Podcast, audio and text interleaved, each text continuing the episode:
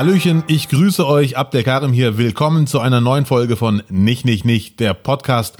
Es geht mir super, ich bin ausgeschlafen, obwohl ich die letzten zwei Tage sehr aktiv war. Ich musste ganz viele Nachrichten über den Super Bowl löschen, die ich bekommen habe von zwei Freunden, die mich zugetextet haben über WhatsApp, was ich da alles verpasse und was für ein geiler Sport das ist. Und jetzt mach doch mal den Fernseher an, sei doch nicht so ein Loser.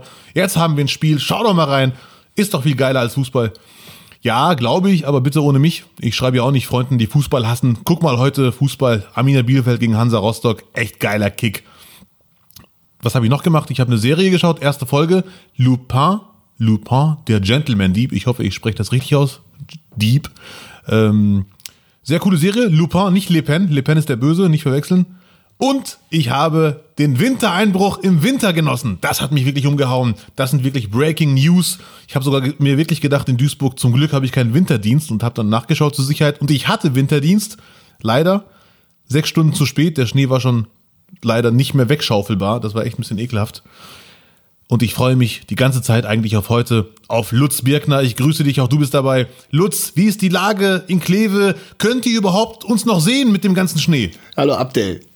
Die gute Nachricht erstmal, ich ziehe erst im März in die Parterre-Wohnung. Das heißt, bis dahin ist der Schnee weg und ich muss ihn nicht schaufeln. Ja, geil, Glückwunsch. Das ist echt äh, gut geplant. Also, ich will nicht übertreiben, aber hier ist schon äh, puh, ziemliches Chaos. Ja. Ähm, so was die, was die, die Straßendienste angeht, orientiert sich der, das Kleverland dann doch, äh, glaube ich, ein bisschen bei den Nachbarn in Holland.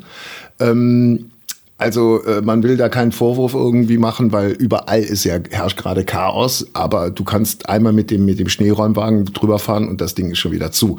Also es, wir haben in der letzten Folge oder in der Folge davor darüber gesprochen, welche dramatischen Steigungen hier in Kleve sind und die meisten waren nicht darauf vorbereitet. Also wir haben ganz, ganz, ganz, ganz viele Autos, die einfach nicht den Berg hochkommen, weil sie keinen, keine Winterreifen drauf haben. Also es sind äh, unwürdige, unwürdige Bilder, die, die meine Augen hier äh, erfassen müssen. Aber auf der anderen Seite ist es halt auch einfach geil. Es ist wirklich schön. Äh, endlich mal ein richtiger Winter. Heute Nacht erwarten uns Temperaturen von minus 13 Grad. Minus 13, ich, ekelhaft. Minus 13 äh, kenne ich auch noch nicht. Ich habe, wenn du mal kurz in mein, Büro, in mein Büro gucken willst, ich habe hier alles, was auf dem Balkon an Pflanzen war, einfach ins Büro gestellt. Wie Sie sehen hier. Regenwald. Wenn Sie gucken. Ja, wenn Sie gucken könnten, hier stehen Erdbeeren neben Kakteen und Geranien und äh, Krokusse, die gerade rauskommen und Osterblumen. Warte, ich schreibe das kurz Ich bin auf. noch ein bisschen überfragt. Bitte? Ich muss die Wörter mal später googeln. Geranien, noch nie gehört. Nicht essen. Nein. ähm, die kann man äh, äh, auf jeden Fall nicht draußen stehen lassen. Ich bin auch ein bisschen überfordert gerade mit der Situation und hoffe einfach, dass hier so Wasserrohre und sowas einfach mal halten bei minus 13 Grad. Wo, wenn nicht in Deutschland im Winter? So. Das ist ja. Ich bin immer wieder überrascht, Aber wenn- wie die Leute überfordert sind mit dem Winter in Deutschland, wenn er mal kommt. Man hat sich schon daran gewöhnt, dass er nicht mehr kommt. Ganz interessantes Phänomen gerade äh, habe ich festgestellt. Äh, es gibt ja einen Sahara-Wind, der, der zu uns rüber weht noch und der bringt uns Saharasand, der den Schnee in manchen Teilen rötlich färbt. Also wenn du, wenn du sowas siehst, kannst du den Schnee auch mal probieren, wenn du darauf rumbeißt. Es knirscht leicht, aber bitte aufpassen, nur den roten Schnee, nicht den gelben. nein, das mache ich ja. Äh, nein, mache ich nicht. Ja.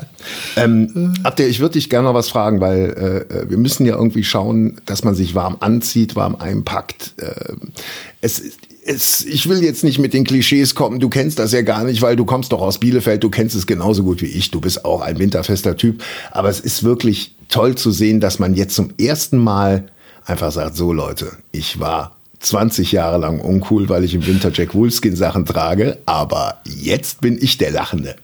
So. Weil hast so eine Jacke? halten- ich habe so eine Jacke, ja. Schäme ich mich auch nicht für. nee, warum? ich kann dich beruhigen, Lutz, vor Jahren haben Deutschrapper angefangen, die Jacke zu tragen. Ja? Die ist wirklich cool mittlerweile. Ja, ja, wirklich. Haftbefehl, glaube ich. Haft? Hafti? Ja. Hafti? Ob er das heute noch Hat, macht? hat, hat. Hafti, hat, hat, hat. Ob er das heute noch macht, weiß ich nicht, aber äh, er hat äh, damit angefangen. Übrigens, weißt du, wie die Zeitungen jetzt schon wieder diese, diesen Wintereinbruch genannt haben? Es war ja vor zehn Jahren hatten wir die Russenpeitsche. Und Oh. die, ja, dieses Jahr haben sie gedacht, ja, okay, Russenpeitsche ist vielleicht jetzt nicht mehr so richtig. wie, es ist jetzt die Kältepeitsche. Die Kälte bei, oh, etwas sachlicher formuliert. Ja, Ja. ein bisschen, ein bisschen allgemeiner gehalten, aber jeder weiß, worum es geht. Die Kältepeitsche. Miau. Okay. Ähm, die, die, die, also wir sind ja auch äh, natürlich ein, ein Podcast für, für Männer, Frauen, divers, für wen auch immer, für Kinder, Omas, Opas und so. Und was uns alle vereint jetzt im Winter, ist diese eine Frage und die möchte ich gerne auch an dich stellen, äh, lieber Abdel. Was für ein Typ bist du? Strumpfhose oder lange Unterhose? Äh, Beinhaare. Nein, gute, gute Frage, ehrlich gesagt. Äh, Strumpfhose oder lange unten? Strumpfhose ist ein bisschen tragisch. Ja, muss man einfach mal. Habe ich noch nie angehabt, aber ich stelle mir vor, eine Strumpfhose und dann. Ach komm! Dann, dann springen die Haare raus. Ding, ding, ding. Also ich mit Strumpfhose meinte ich jetzt keine äh, Netzstrumpfhose, sondern ah, schade. Eine, eine, so eine dicke, die du als Kind doch auch schon anhattest. Eine Wollhose. Ja. Ja, zum Beispiel, nee. Also ich muss leider zu meiner Schande eingestehen, dass ich seit Jahren das so mache, dass ich einfach zwei Jogginghosen trage, wenn es zu kalt ist. Trägst doch eh Jogginghose. Ja, und dann aber halt zwei. Dann noch eine drunter. Zwei ja, ja. übereinander. Ja, ja, richtig. Okay. Das hält auch warm, aber die Option von dir, die hatte ich ja schon ganz vernachlässigt. Die gibt es ja auch. Strumpfhose. Und das die andere, Strumpfhose hat den Vorteil, da unten sind halt Socken dran. So. Ja, ja. Und dann kannst du da nochmal Socken drüber ziehen. Die lange Unterhose hat halt keine. Aber da hat die lange Unterhose halt den, den vorteilhaften Eingriff, was vor allem in der Schichtbekleidung im Winter äh, einem vor Schlimmeren bewahren kann. Ja, das ist auf jeden Fall ein Riesenvorteil. Gut, kann man auch reinschneiden selber. Ja, oder in der Panik einfach aufreißen. Geht ja auch. Was bist du denn für einer? Was, äh, ich vermute ich reiß mal, auf. Du, ich reiß die Hose auf einfach. Ich habe keinen Eingriff. Du hast keinen. Ach du Schande. Okay, Lutz Nein, rastet ich, aus. ja, gut, dann wird es ein bisschen erotischer. Ich trage lange Unterhosen. Mhm. Welche ganz Farbe? normale. Boah, jetzt wirst du aber ganz schön, ganz schön aufdringlich, mein Freund. Nee, es gibt diese ganz tragischen Feinripp Weiß. Grau. Ja, nee, grau. sind grau. Ja, okay. Nee, die, die gab's mal ohne Quatsch zum Karpfenfutter mit dazu. Habe ich mal gekauft Und dann kam, ich diese, verbinde, kam die Lieferung Karpfenboilies, das sind so Kügelchen zum Anfüttern und dann haben sie irgendwie noch lange Unterhosen, die sie noch mit draufgepackt haben. Das ist aber schon sehr Darknet würdig. Ja. Ich muss zu meiner Schande eingestehen, dass ich leider ein Trauma verbinde mit langen Unterhosen. Mhm. Ich äh, hatte in der Hauptschule, siebte Klasse ungefähr, war gerade dabei, die Rolle des Außenseiters abzugeben. Und dann kam der Klassencoole auf mich zu irgendwann mal. Ich, ich durfte endlich mal in der Ecke mit den Coolen rumsitzen. Der kam dann zu mir und der wusste ganz genau, der Abdel gibt sich gerade Mühe, äh, Mensch zu werden und auch cool. Aber es passiert gerade was Schlimmes. Dann kam er zu mir und hat mich so umarmt und mir ins Ohr geflüstert, Abdel, man sieht deine lange Unterhose unten. und dann habe ich runtergeschaut und die war leider bunt. Die fiel sowas von auf. Der Clown. Apropos, boah, Karneval fällt aus. Hervorragende Überleitung. Nicht schlecht. Danke, habe ich gerne abgeräumt. Der Clown! Ja. ja. Ach, der, wie, wie verkraftest du das, du, du Jeck im Rän? Wie machst du das? Jetzt ohne Karneval die Woche. Das ist, das ist übrigens, bevor du äh, ganz kurz, ja, bitte. Äh, das ist übrigens seit 1991 der erste Karneval, der wieder aus, der ausfällt. In, in Köln oder generell? Ja, Generell, ja gut, wird ja. jetzt überall ausfallen. 91 äh, ist er äh, bundesweit wegen des Golfkriegs ausgefallen. Ja. Krass. Und dieses Jahr wegen Corona. Ich, ich muss zugeben, bei uns in der Haupt äh, Grundschule damals ist der auch ausgefallen wegen des Golfkrieges. Aber für uns in Bielefeld ist, merkt man das gar nicht. Man sagt zwar, der fällt aus, aber man merkt keine Veränderung im Leben. Bei euch in Köln oder im Rheinland oder in Kleve seid ihr richtig am Arsch jetzt. Ja, es geht, also es ist ja nun schon länger bekannt, aber ähm, äh, ja, es wird, glaube ich, jetzt einige Vereine und vor allem die Leute hart treffen, aber es wird ja da auch wieder aufs Internet zurückgegriffen und es gibt ja jetzt auch diese ganzen Online-Karnevalsveranstaltungen ohne mich. Und ähm, ich fand aber, ich habe jetzt in der Zeitung wieder gelesen, Kleve überrascht mich immer wieder und das ist jetzt kein Witz, der Karneval kommt ursprünglich aus Kleve. Mir hatte das mal jemand erzählt, wo ich dann wieder mit meiner arroganten Großstädterart, ja, ist klar, genau. Ist aber tatsächlich so. Äh, es gab wohl einen, einen, einen Erzbischof, äh, besser bekannt als Graf Adolf. Du siehst, es kommt alles wieder. aber wir reden vom 14. Jahrhundert. Mhm. Und äh, das war wohl so sowas wie eine karitative äh, Idee er, dieser Graf Adolf und 35 Ritter hatten sich äh, zu einem närrischen Bund versammelt. Und zwar mussten sich alle quasi so ein Patch mit einem äh, Gecken, mit einem äh, Narren auf die Rüstung oder auf die Kleider drauf pappen. Und wer das nicht getragen hat und erwischt wurde, musste eine Strafe für einen wohltätigen Zweck spenden. Jetzt raff ich die Geschichte mal zusammen, dann ist das irgendwann aus Rheinland nach Köln rübergeschwappt und die sagten, boah geil, da, da hauen wir jetzt noch Saufen und drauf und dann nennen wir es Karneval. und das feiern wir jetzt schon all die ganzen Jahre. So. Ich durfte also, zwei, dreimal mitmachen. Es ist schon wirklich eine Parallelwelt. Du, du hast mit Marek Fiss viele Grüße. Ja. Äh, mit Marek Fiss, dem, dem bekanntesten Polen in Deutschland, kann man sagen, hast du mal äh, an einer Karnevalssitzung teilgenommen. Ja, ich als Baby, er als Biene Meier verkleidet oder umgekehrt, weiß ich jetzt gar nicht. Und da habe ich zum ersten Mal gemerkt, wie ernst den Veranstaltern Karneval ist. Das ist nichts mit Spaß, das ist eine ernste Angelegenheit. Nein. Da hat uns Nein. der Typ erklärt, äh, mir und Marek oder Marek und mir, wie man äh, möchte, hat, hat dann gesagt, ja, in Düsseldorf sagt man Hello, in Köln sagt man love. Und dann habe ich gesagt, und in Bielefeld sagt man, was soll der Scheiß? Und der hat mich so böse angeschaut. Ich wusste sofort, okay, das war der eine zu viel. Das war, okay, ich bitte um Zurückhaltung, war nicht so gemeint. Ich liebe Karneval auch.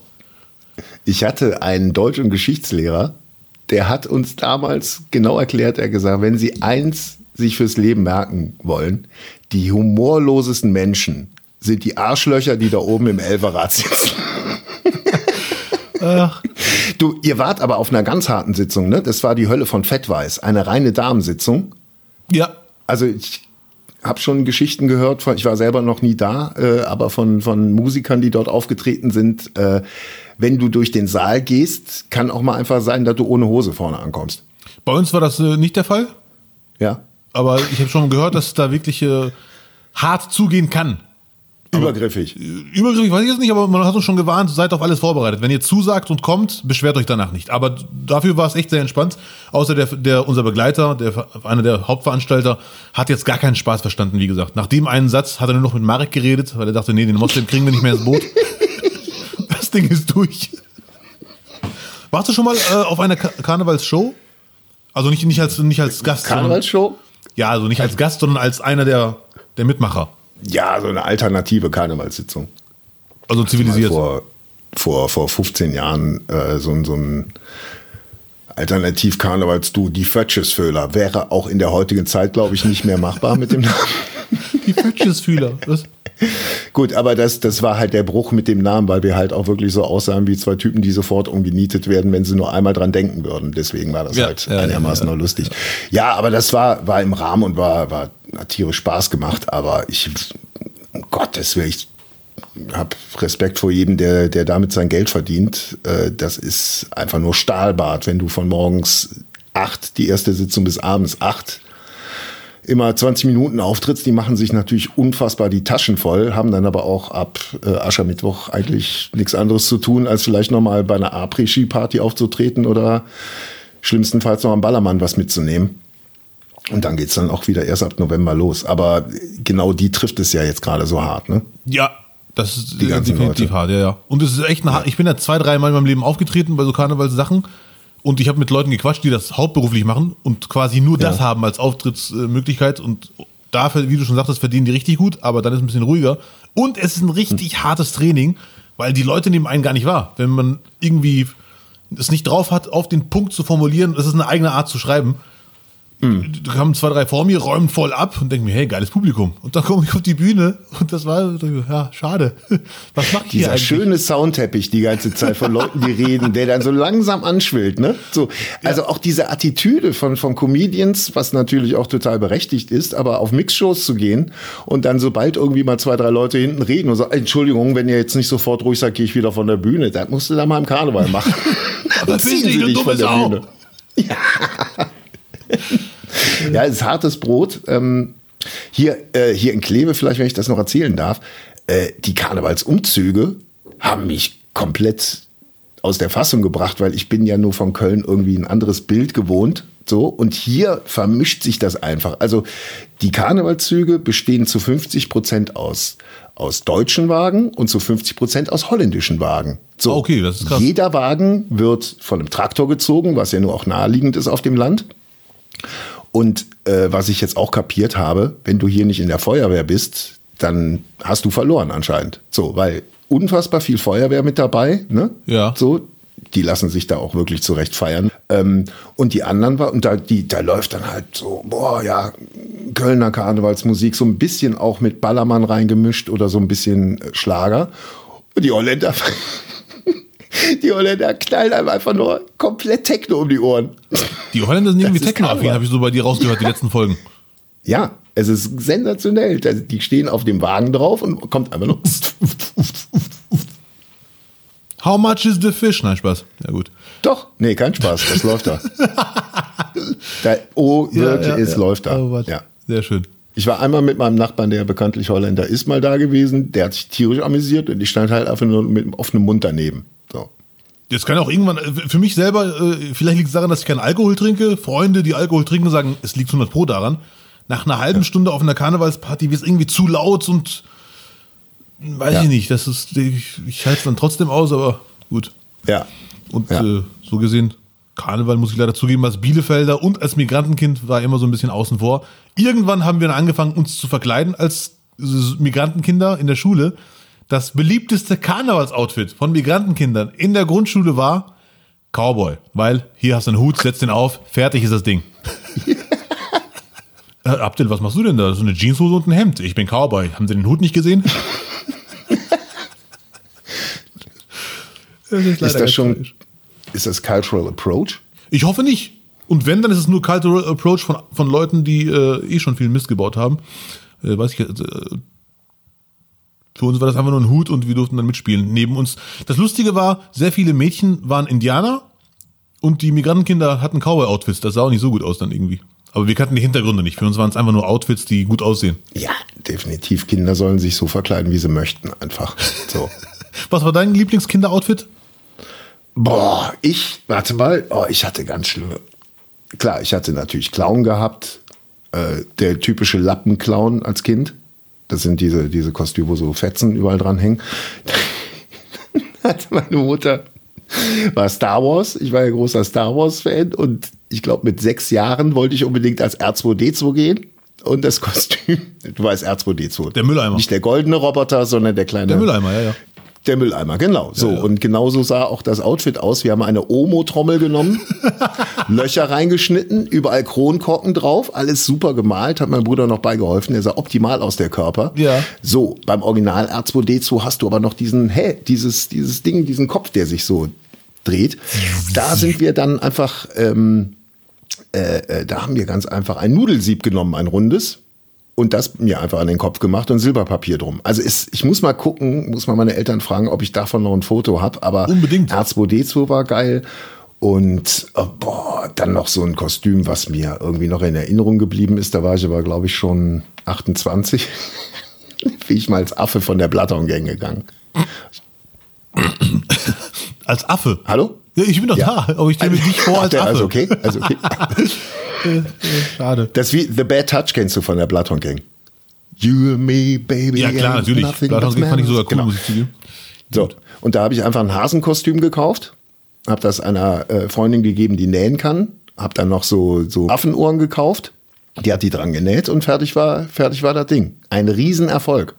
Riesen- Woran misst man Erfolg? Dass alle sagen, hey, geiles Kostüm? Oder? Da kann ich jetzt nicht viel zu sagen. Mein peinlichstes Kostüm an Karneval, da war ich ungefähr 25 und äh, war auf einer Karnevalsparty eingeladen und habe mir einen Turban aufgesetzt und ein arabisches Gewand.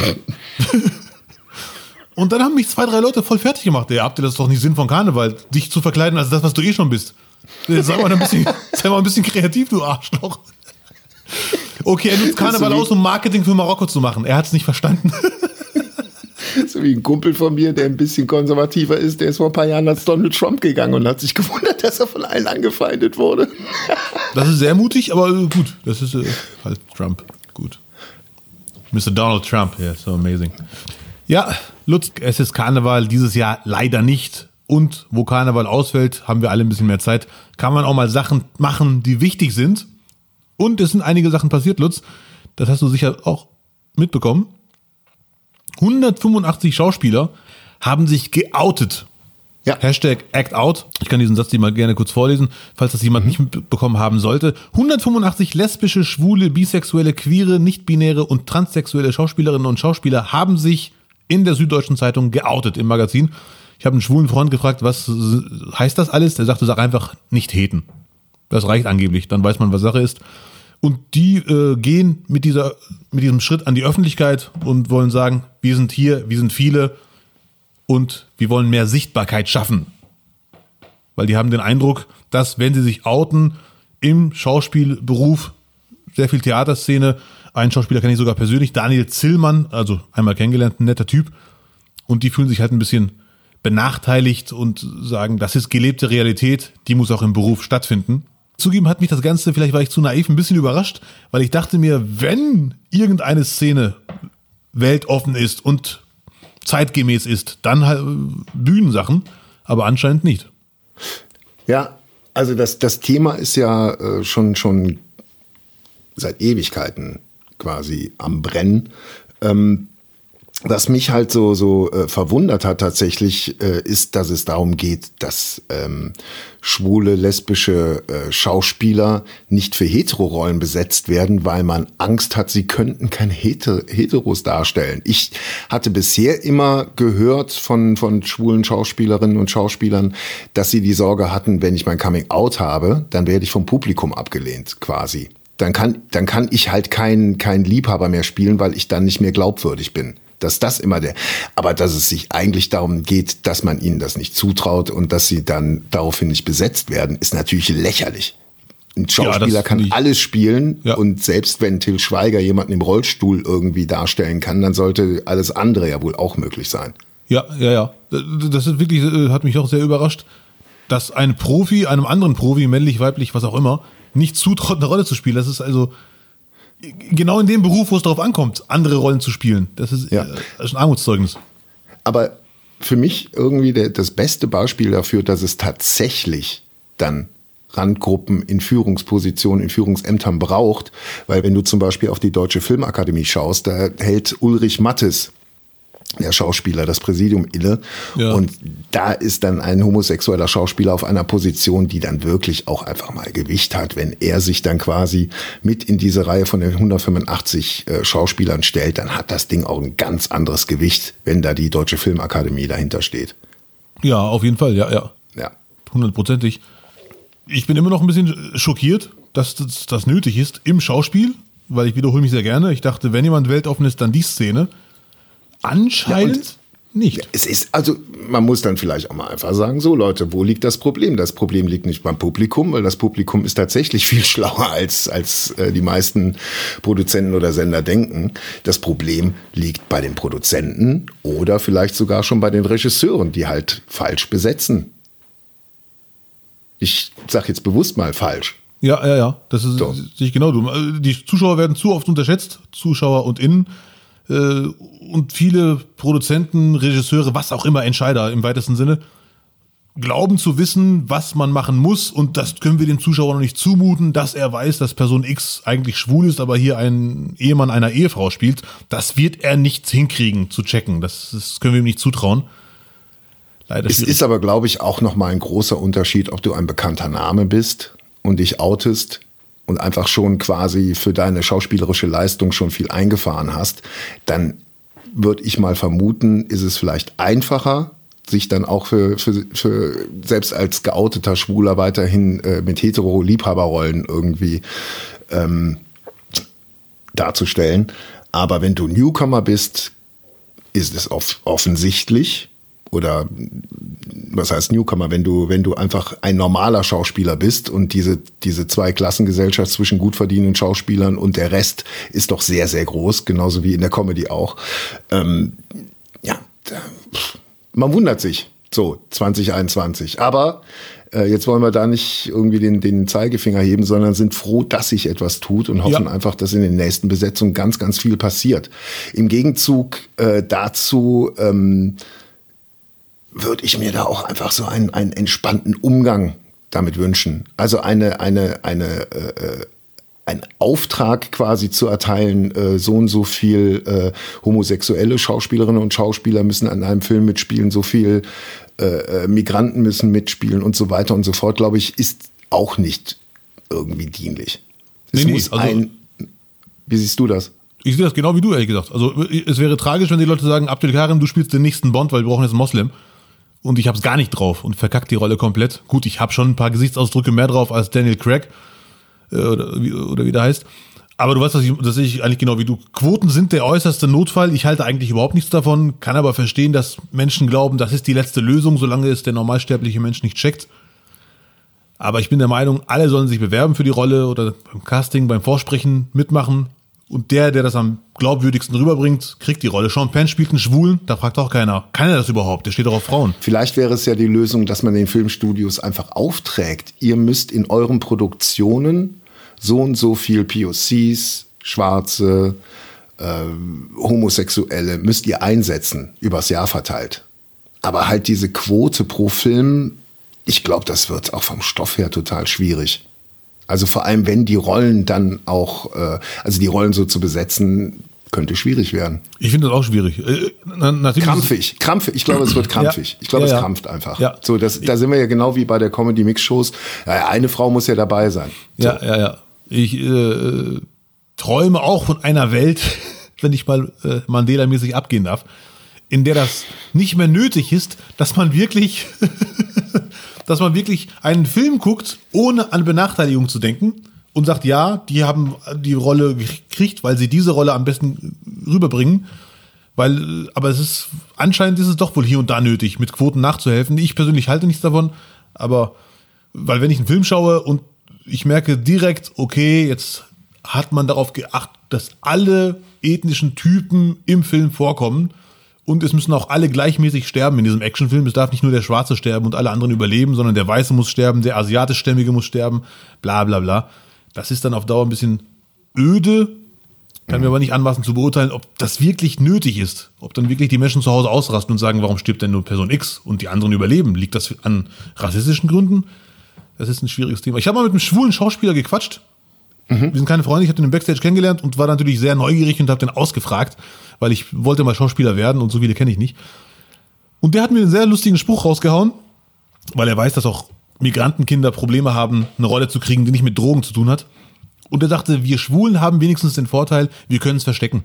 Und er meinte das vollkommen ernst. Er sagte, du What? als Moslem, okay. als Kanake, äh, wenn du für eine Rolle vorsprichst, dann sieht man, das ist ein Moslem, der wird Drogendealer, nichts anderes. Und als er mir sagte, er kann das verstecken, das klang auf den ersten Blick für mich echt hart, aber der meinte, das, der sagt, das ist die Realität. Viele Schwule sagen beim Vorsprechen nicht, dass sie schwul sind, aus genannten Gründen. Und das führt zu solchen Aktionen wie Act Out, dass man das wirklich erstmal raushauen möchte, dass die Menschen begreifen, so Friede, Freude, Eierkuchen und gleichberechtigt läuft es im Film nicht ab, wie wir alle glauben. Mit anderen Worten, wie schon letzte Woche, merkt man immer wieder, es ist noch viel zu tun. Ja. Ist ja, diese Aktion ist ja äh, schon krass, äh, obwohl ich naiv war und dachte, es ist nicht nötig. Wo es auf jeden Fall nötig wäre, nach meiner Meinung, ist im Fußball. Mhm. Da äh, ist natürlich, weiß jeder, sehr viele Profis sind schwul, aber anscheinend ist der Druck da noch krasser als im Schauspiel. Das bloß für sich behalten oder das, du weißt, was ich meine, ne? Ist, ja.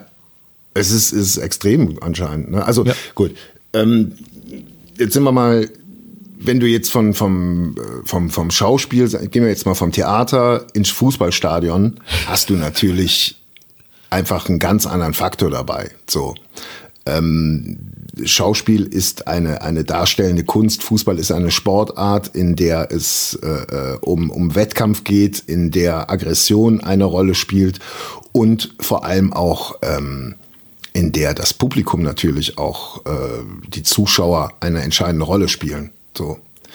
Ähm, also es gibt, glaube ich, keine aktiven geouteten Fußballer. So. Und das hat auch einen Grund und da äh, darf man mich jetzt bitte nicht missverstehen, dieses Beispiel, aber vielleicht von, von diesem äh, äh, doch recht relativen Beispiel aus kann man dann äh, äh, darauf schließen, was einen, einen geouteten schwulen Fußballer erwarten würde. Äh, die meisten werden äh, Peter Crouch noch kennen, einen, einen englischen äh, Fußballspieler, der über zwei Meter groß ist. So.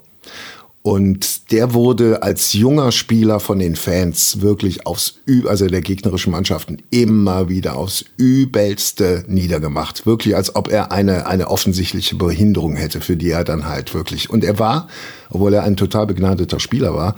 Technisch war vor allem sehr stark.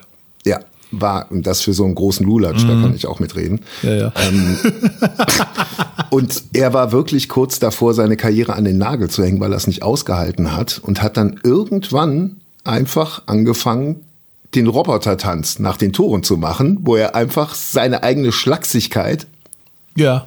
quasi der Lächerlichkeit preisgegeben hat, woraufhin sich das ganze Ding gedreht hat und die gegnerischen Fans und die eigenen Fans ihn abgefeiert haben. So ein Positivbeispiel, wie man damit umgehen kann, aber das ist, glaube ich, bei einem schwulen Fußballspieler und wir reden hier auch wirklich auch dann von, von Rechtsradikalen, die in den Stadien sind. Wir reden von übelsten Fangesängen, die du äh, immer noch in ganz Europa, vor allem auch Richtung Osten hörst. Wer sollte sich dem aussetzen? Wer sollte das machen? Also Hitzelsberger im Nachgang ist natürlich eine, eine, ein Paradebeispiel, wie es wunderbar funktioniert. Er hatte dann natürlich dann auch einen äh, eine Eigenschaft mit, er hieß ja The Hammer, so, weil er einen unfassbaren Abzug hatte. Der konnte unfassbar hart schießen. Ähm, ich glaube, er hat sich da auch wirklich selber da noch einen Spaß draus gemacht, das Ding dann immer noch weiter zu trainieren, ja, ja, gar ja, ja, sich mehr zu ihm in den Weg stellt. Ähm, und die zweite Ebene ist natürlich, gut, jetzt haben wir von den Fans und den Reaktionen im Stadion gesprochen, aber natürlich auch das, was der ganze äh, Shit-Talk, der auf dem Platz mit den, mit den gegnerischen Spielern abgeht. Ja. Ne? So wer mal selber Fußball oder eine andere Sportart ge gespielt hat, der wird es wissen, was da für ein, ein, ein Hass auch dann auf dem Feld zum Teil stattfindet. Da wird alles genutzt. Ja, alles genutzt, egal ob berechtigt oder unberechtigt. Da geht es nur darum, den Gegner zu verletzen, äh, mental und so weiter. Ja.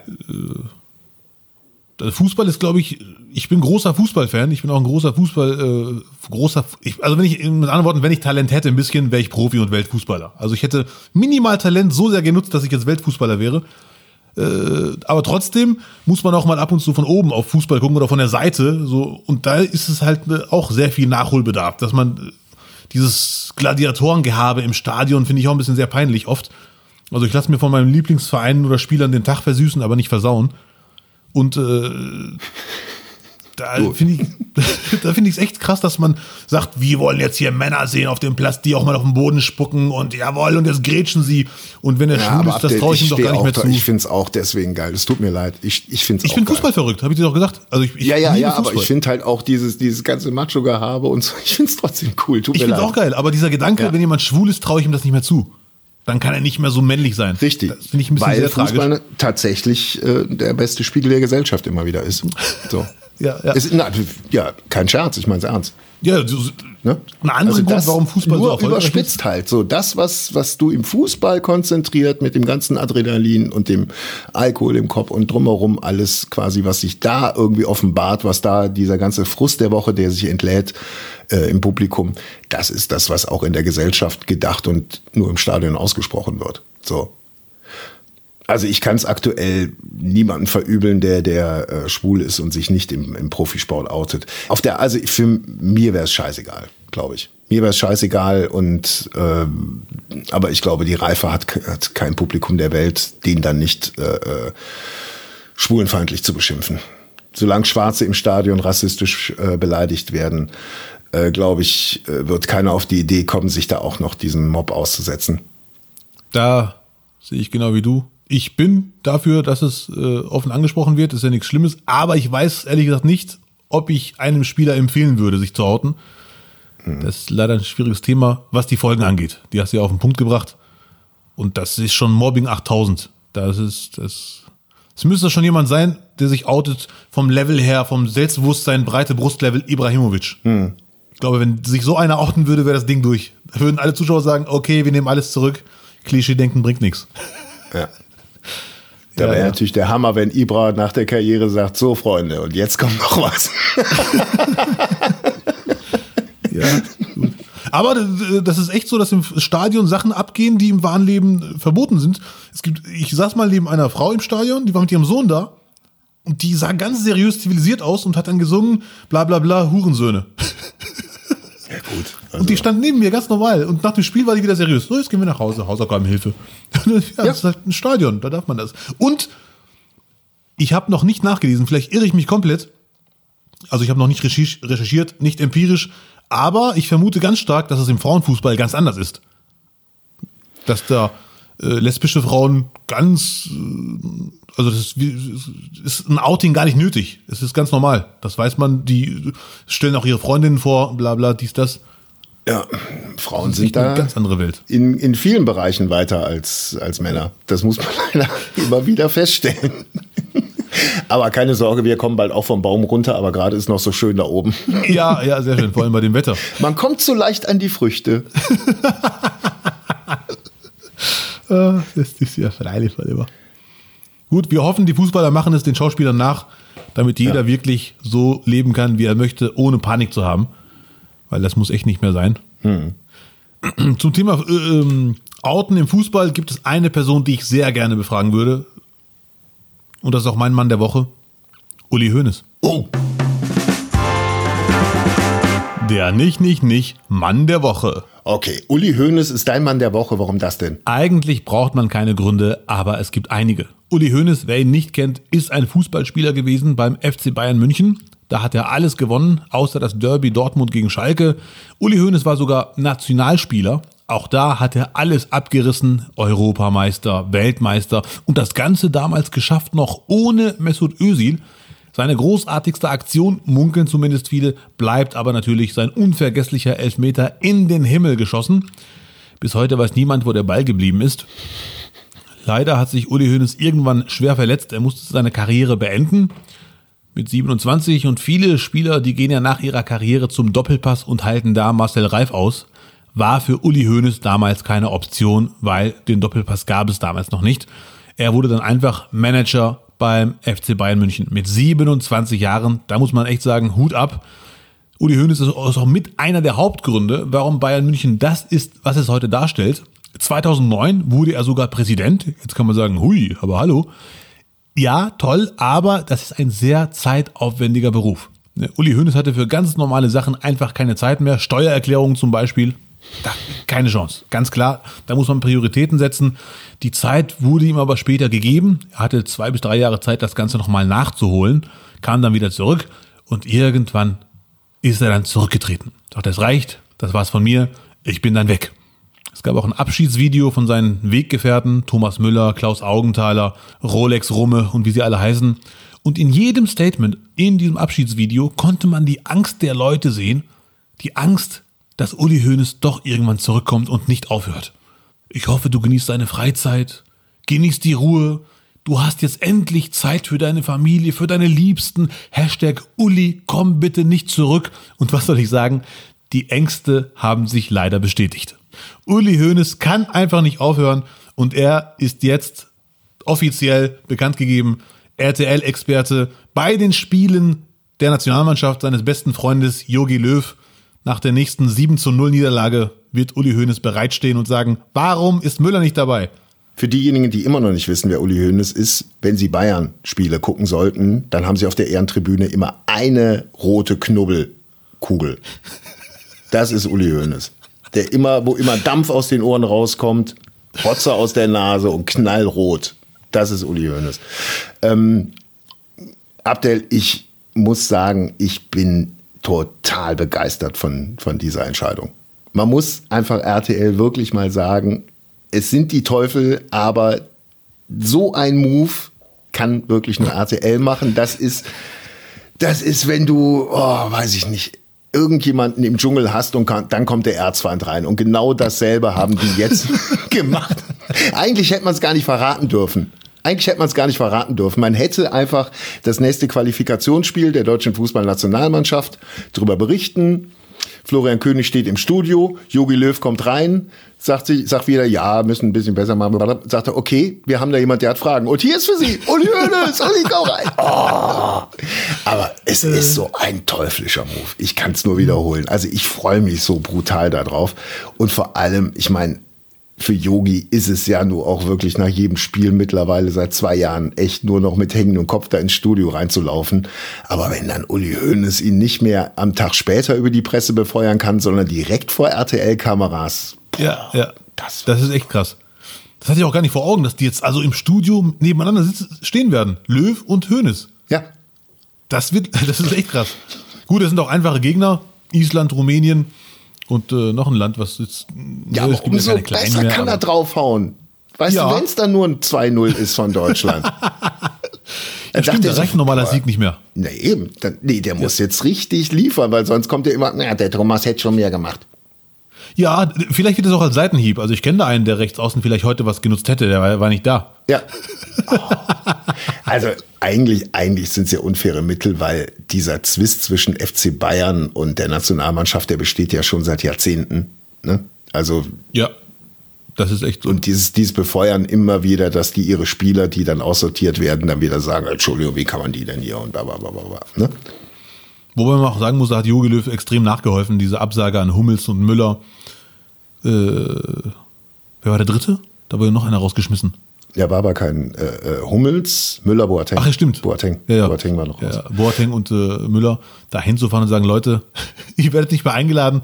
Da hat Löw auf jeden Fall dazu beigetragen, dass es nicht zum Frieden kommt zwischen Bayern aber und was, der. was da natürlich auch massiv zu beiträgt, ist nun mal ganz einfach, dass die, ähm, dass, dass der FC Bayern drei Viertel der Nationalmannschaft einfach immer stellt. So. Ja, Und ja, ja. wenn du dann, wenn du dann, weiß ich nicht, wenn, wenn du jemanden was ausleihst und der spielt damit Kacke, dann sagst du, oh, Entschuldigung, wie spielst denn du damit, Idiot? Die stehen ja total doof da. Ich freue mich. Ab Ende März geht's los. Erstes Spiel in Duisburg sogar. Vielleicht kriege ich ein Ticket. Ja. Na, Jogi Löw steht dann zwischen einem Marokkaner und Hönes. Willst du dahin? Wenn ich ein Ticket kriege und äh, man sich treffen Aber darf. ist ja, wird ja, wann, wann, wann, wann fangen die an? Am 25. März, glaube ich, gegen Island in Duisburg. Meinst du da, meinst du, da gibt's schon wieder mit Publikum? Du hoffst es, ne? Du hoffst es. Sehr, sehr optimistisch würde ich sagen, vielleicht ein Drittel, aber ach, schade. Ich vermute mal, Löw wird die drei Spiele gewinnen, sehr klar. Und Hönes wird sich von seiner sanften Seite zeigen. Das wäre dann langweilig, aber ich glaube, er weiß ja ganz genau, was alle erwarten und will uns alle überraschen. Also er hat jetzt, glaube ich, nur für, für drei Spiele zugesagt. Ne? Ja, habe ich auch gelesen, ja, ja. Drei Spiele, also ist, glaube ich, so Probezeit und die beruht auf Gegenseitigkeit. Ich glaube auch, dass sich Höhne das erstmal da anschaut. Aber du kannst nicht, also ich kann mir nicht vorstellen, dass der da jetzt irgendwie den verständnisvollen macht. Ich auch nicht. Ich vermute, er wird es versuchen, aber nach dem dritten, vierten Satz wird es einfach aus ihm rauskommen. Der ganze Hass, der sich angestaut ich, hat. Boah, ich freue mich so darauf. Wirklich. Also, es, nochmal, man muss einfach sagen, beste Move des Jahres bisher. Also, und Abdel, echt Respekt, da hast du, glaube ich, den richtigen Mann der Woche rausgesucht. Der Nicht, Nicht, Nicht Mann der Woche wurde Ihnen präsentiert von Fuego Hombre. Thermostrumpfhosen für Männer. Damit die nächste Uli Hoeneß Brandrede noch heißer wird. Miau. Ja, äh, Uli Hoeneß wird uns hoffentlich nicht enttäuschen. Ich freue mich äh, sehr. Wir werden alle am Fernseher sitzen und auf Diskussionen hoffen und warten mit hochrotem Kopf und netten Frisuren. Ich bin ab jetzt RTL Fußballfan. Zieh mir alles rein. Lutz, wenn du magst, wenn wir dürfen sogar gemeinsam. Oh ja, sehr gerne. Ja, ich freue mich. Mit Popcorn und Bayern-Hymne. Stern des Südens. Ja, okay, ich beruhige mich wieder.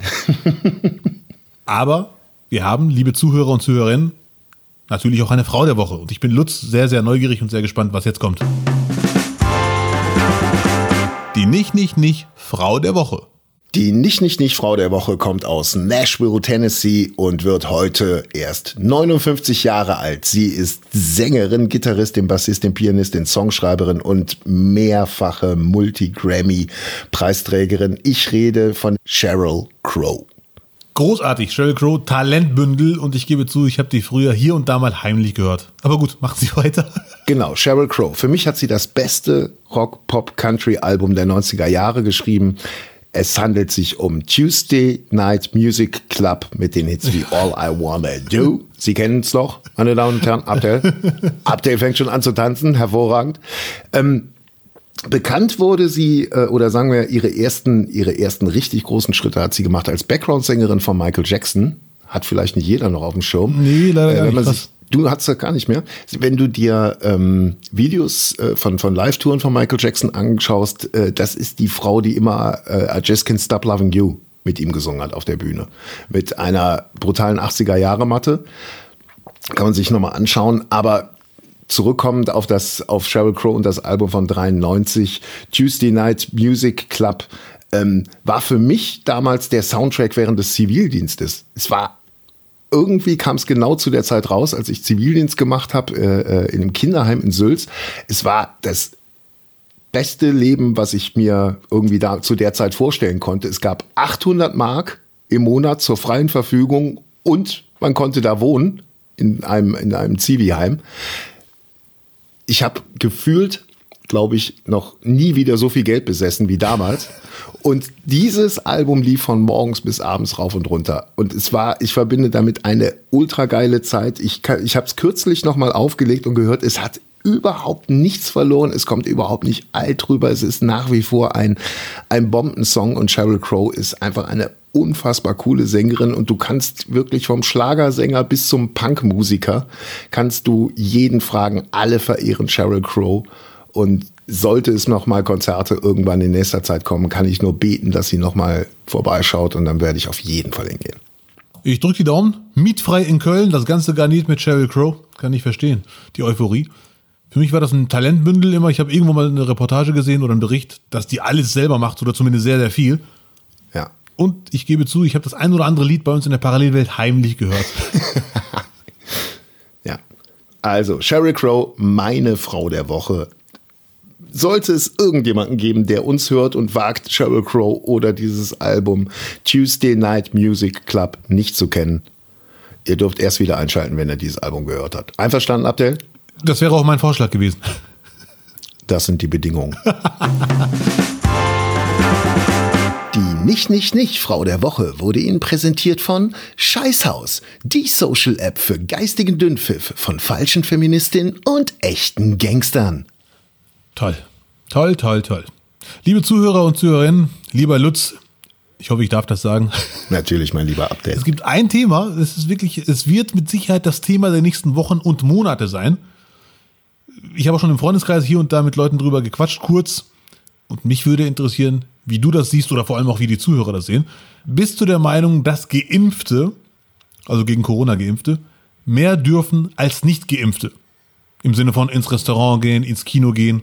Ja. Das ist eine sehr offene Frage, gebe ich zu. Und man kann das wirklich nach aktuellem Stand nur subjektiv beantworten. Ich glaube, man kann es nur individuell beantworten. Ja, richtig. So. Ja, ja. Das, das ist halt so schwierig, das Ding jetzt irgendwie auf, auf, auf Masse zu bügeln. Äh, müssen sie ja, aber ich, ich finde es brutal schwierig und kann auch da jetzt wirklich nur meine persönliche Meinung irgendwie kundtun. Äh, ich denke halt immer wieder an Malaria-Impfungen, wo keiner zuckt, wenn es heißt, okay, es geht in Urlaub in ein Gebiet, wo Malaria herrscht und du darfst nur wenn du geimpft bist. Da wird doch nie jemand irgendwie sagen, nein, ich bin da Gegner von und ich komme trotzdem. Dann darf er halt nicht rein. So und ich glaube, wir kriegen das Thema ganz oder viel schneller abgebügelt, wenn man so hart durchgreift. Ich glaube, es führt kein Weg dran vorbei und alles, was da drum geschwurbelt wird, äh, prallt auch aktuell an mir ab. Also ich Gut, es müssen natürlich alle gleich, äh, gleichzeitig geimpft werden, weil sonst wird's echt ein bisschen asozial. Wenn jemand geimpft werden will und darf nicht rein, weil er auch keine Impfung bekommen Ja, hat, dann, ja, ja. dann kann ich das gut verstehen. Nee, äh, ganz harte Meinung. Ähm, ja, ich find's richtig. Ich finde auch äh, Konzerte, äh, ich weiß, dass ganz viele Bühnen, Bühnenkünstler jetzt äh, äh, gerade aktuell gegen Eventim irgendwie schießen und das, das total furchtbar finden. Aber wenn wir, wenn wir einfach äh, die, die Ausbreitung eindämmen wollen, dann geht's nicht anders. Punkt. Ja, Und ja, wie ja. einer im Internet schrieb, äh, äh, alle anderen, die nicht geimpft, sind, nicht geimpft sind oder nicht dran glauben, können ja dann zusammen zum Wendler gehen. So. Ja, Lutz ist ein Hardliner, merken wir gerade. Ich übertreibe ein bisschen, äh, sehr viele Argumente, das so zu sehen. Äh, Der Ethikrat wird ja heute im Laufe des Tages, wenn er nicht verschläft, eine Ad-Hoc-Empfehlung raushauen. Ich liebe dieses zwei Wörter. Ad hoc, ad hoc, ad hoc. Meinst du, es ist spricht ad man hoc oder haben die sich Gedanken gemacht? Die haben schon, ad- es, es heißt Ad hoc, äh, was auch immer das sein, so- sein Heißt soll. das so? Ja, Wirklich? ja. Habe ich in der Zeitung gelesen. Okay. Ja. Ich lese ab und zu Ad-hoc-Empfehl- Zeitung. weil, weil sie selber ein, einschätzen, dass man sowas äh, äh, eher über einen, einen längeren Zeitraum abwägen sollte. Und die sagen, Die Begründung okay, Mhm. dahinter weiß ich gar nicht. Ich weiß nur, dass die heute am Veröffentlichungstag, also am Donnerstag, den 11.02., eine Empfehlung raushauen werden. Der Ethikrat, der übrigens sehr schön beschrieben wird, zuständig für die großen Fragen des Lebens. so. Ja, das klingt fast Markus Lanz ist auch im Ethikrat, oder? Ich bedanke mich ganz, ganz herzlich. Nein, Spaß. Ich bin, äh, was diese Frage angeht, leider sehr unentschlossen. Mhm. Leider Gottes. Weil auf der einen Seite will ich genau wie du und wie die anderen Menschen auf dieser Welt diesen verdammten Virus in die Knie zwingen, unwiederbringlich ins Nirvana schicken.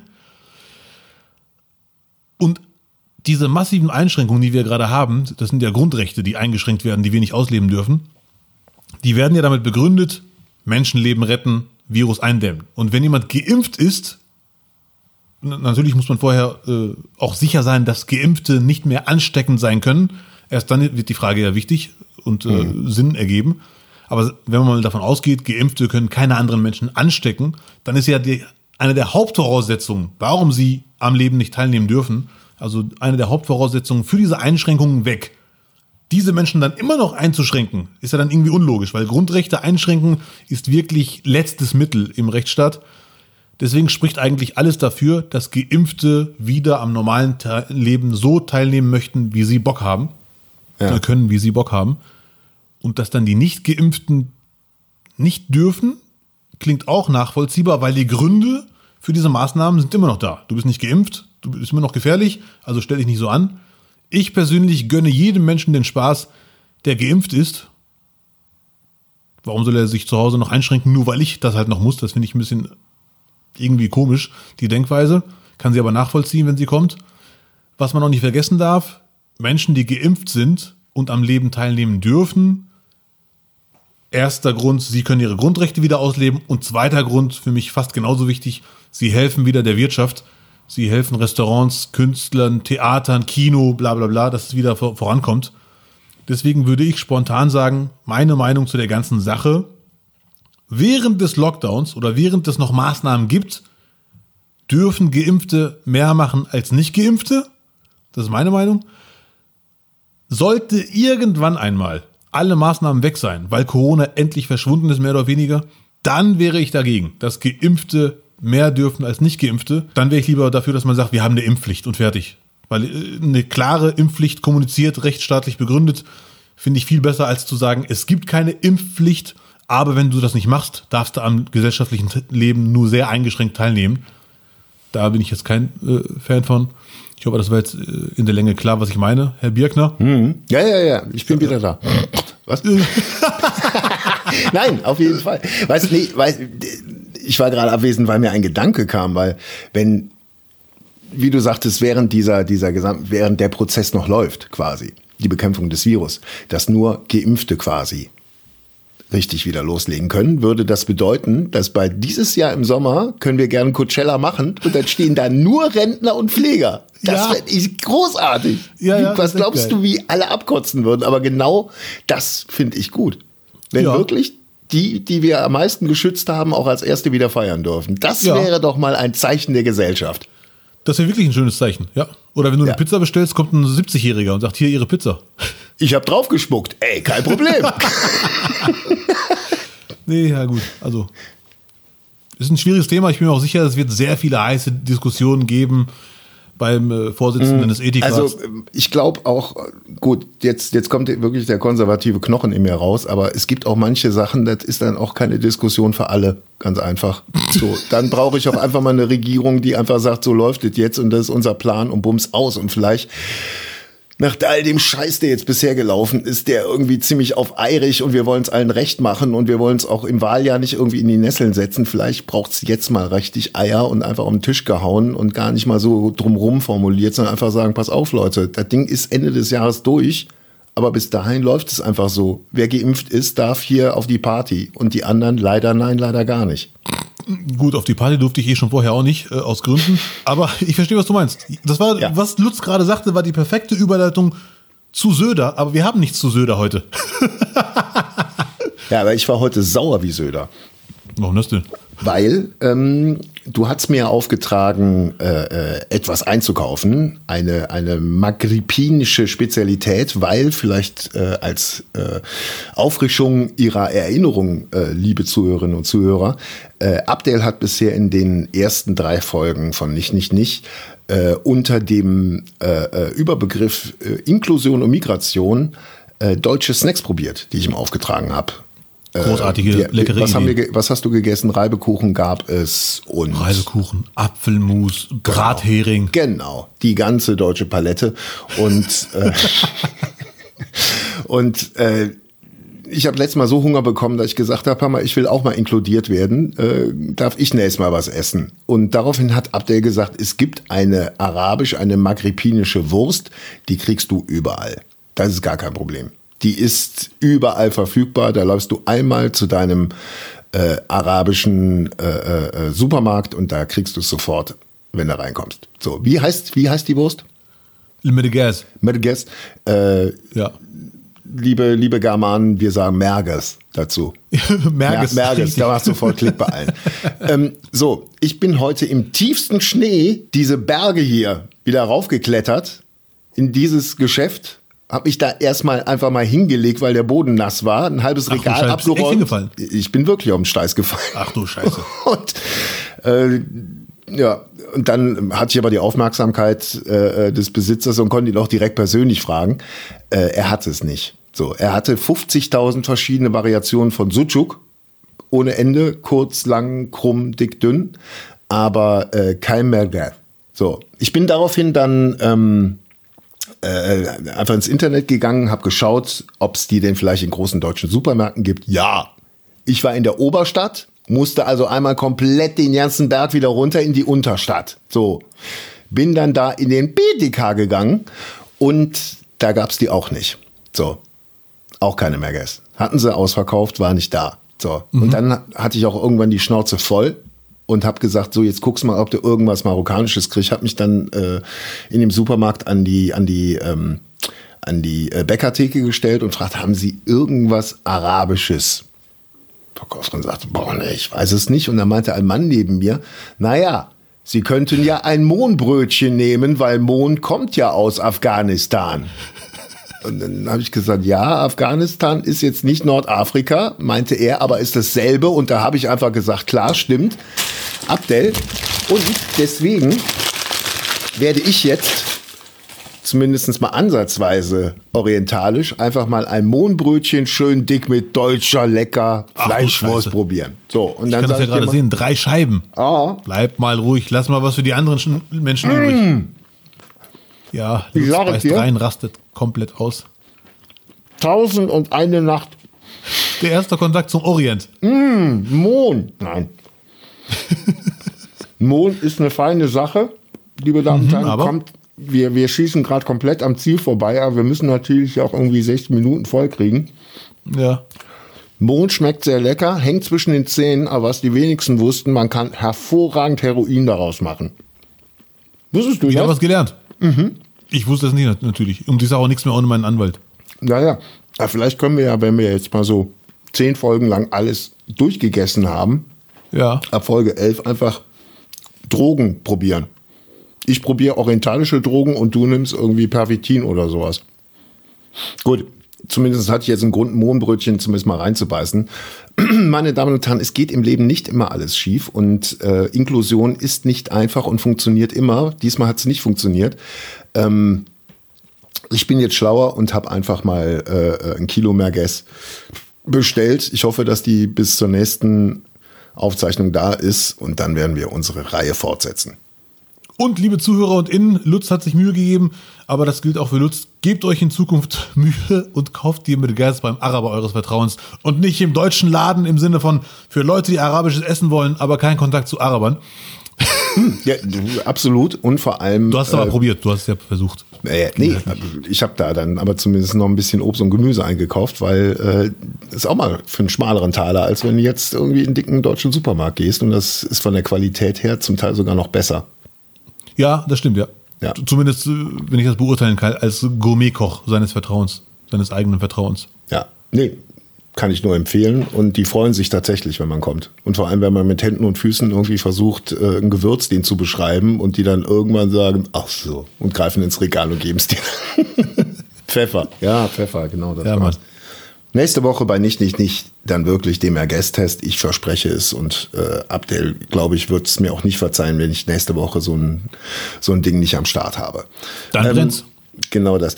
Ähm, was die wenigsten wissen, ist, dass Abdel Karim ein ausgesprochener Fachmann für marokkanische Fußballspieler ist und dieses dringende Bedürfnis verspürt, diese Information, alle Informationen über marokkanische Fußballspieler in seinem Freundeskreis zu verteilen. Das heißt, man bekommt mindestens einmal am Tag eine Nachricht, die dann ist, in Gelsenkirchen, da hat jetzt da hat jetzt ein Busfahrer unterschrieben, der wird nächstes Jahr den Bus fahren und der hat einen Sohn, der ist vier und der spielt in der Jugend schon sehr, sehr gut. Also es ganz gute Chancen, dass der es mal in die erste Mannschaft schafft. So, und davon kriegt man, also ich habe extra schon bei, bei Google eingegeben, einfach nur Marokko Fußball, damit ich die Nachrichten vorher habe und Abdel schicken kann. Und da möchte ich jetzt auch nichts unterstellt bekommen, weil ich jahrelang beim ersten FC Köln Adil Shihi ehren musste und der Typ mir jedweden Nerv geraubt hat und meine Toleranz seitdem unglaublich belastbar ist. Ich bitte um Verzeihung, ja. ich bin halt äh, Experte in diesem Bereich, vor allem für genau. Nicht-WM-Teilnahmen.